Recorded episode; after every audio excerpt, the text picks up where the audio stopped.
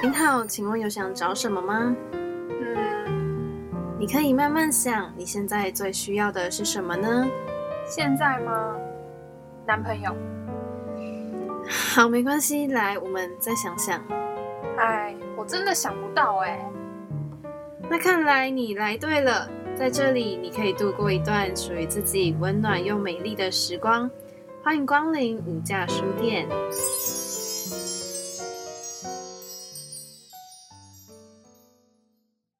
上次那个叫什么名字啊？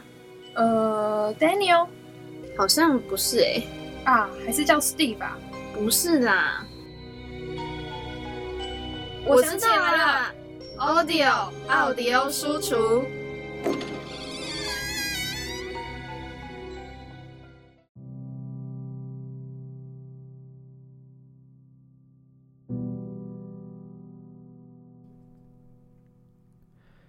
天早晨醒来，有许多字的声音围绕在我四周。松树伫立在窗外，乌鸦停在树枝上，月亮渐渐在天空消失。每天早晨醒来，这些字围绕在我四周，我却没有办法将它们说出来。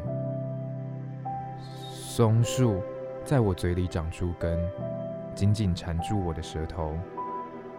乌鸦卡在我的喉咙深处。月光在我嘴唇施了魔法，我只能发出咕哝声。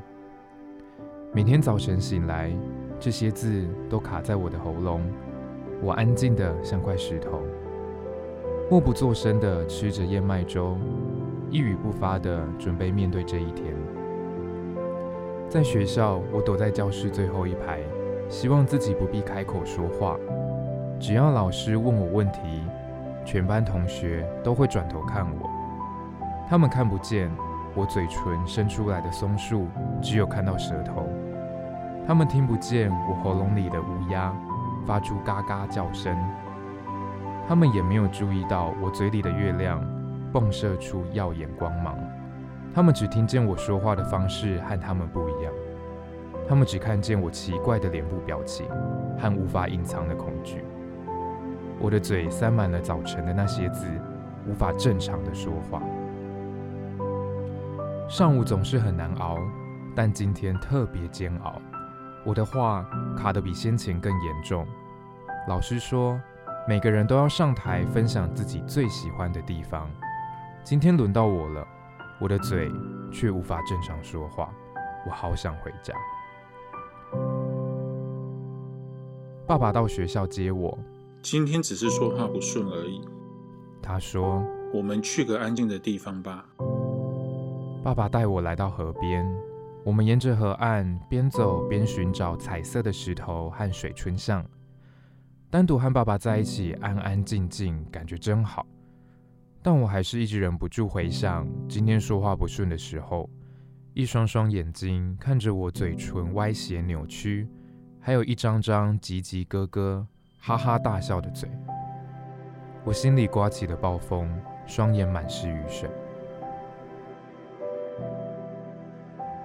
爸爸看见我很难过，伸手搂着我，他指着河流说：“看见水怎么流动吗？你说话就像那样。”我看着河水，水花四溅，翻滚奔腾，急流回旋，拍打冲击。爸爸说：“我说话像河流，我要记住这句话，不再哭泣。”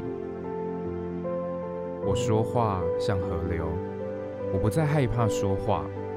我说话像河流。当围绕在我四周的字很难说出来时，我就会想起湍急的河流，水花四溅，翻滚奔腾，急流回旋，拍打冲击。我也会想起在急流远处平坦河面，那里的河水平顺安稳，波光粼粼。这是我嘴巴的动作，我说话的方式。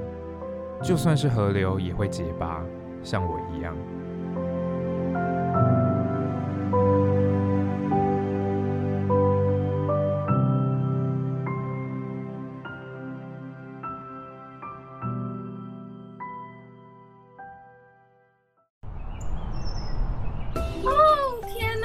看这花儿多美丽，真赏心悦目。哦，看呐，这天空多么的湛蓝。哎，stop！你在干嘛？我在抒发我的情感呢，你看不出来吗？干嘛突然睹物思情啊？哎呦，你不懂啦！再这样下去，我看你都要写抒情文了。咦，抒情文？欢迎光临无价书店，我是店员云安，我是店员庆荣，欢迎来到我们第二个单元抒情文。在经过了刚刚的奥迪欧输出，不知道大家对于这本绘本有没有什么样的想法呢？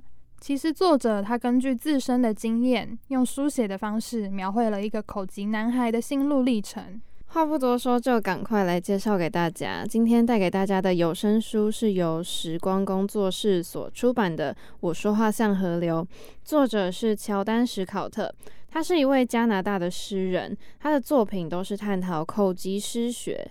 那我说话像河流，就是他为孩子们创作的第一本书哦。而绘者席尼·史密斯，他曾经和许多知名童书作家合作，都是脍炙人口的获奖童书呢。因此，搭配上席尼·史密斯的图，就诞生了这本非常吸引人的作品。